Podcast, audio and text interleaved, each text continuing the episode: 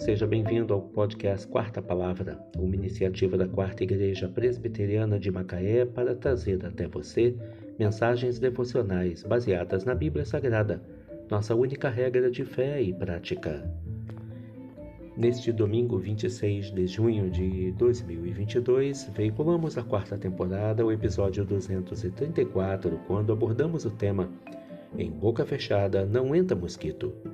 Mensagem devocional de autoria do Reverendo Hernandes Dias Lopes, extraída do devocionário Gotas de Sabedoria para a Alma, baseada em Provérbios 15, verso 28. O coração do justo medita o que há de responder, mas a boca dos perversos transborda maldades. Há um ditado popular que diz: Em boca fechada não entra mosquito. Falar sem pensar é consumada tolice. Responder antes de ouvir é estultícia. Proferir palavras torpes e desandar a boca para espalhar impropérios e maldades é perversidade sem tamanho. Esse não pode ser o caminho do justo. Uma pessoa que teme a Deus reflete antes de falar, sabe o que falar e como falar. Sua língua não é fonte de maldades, mas canal de bênção para as pessoas. Suas palavras não são espada que ferem, mas bálsamo que consola e restaura. Uma pessoa íntegra gasta tempo pensando no que falar e em como falar. Suas palavras são verdadeiras, são boas e são oportunas.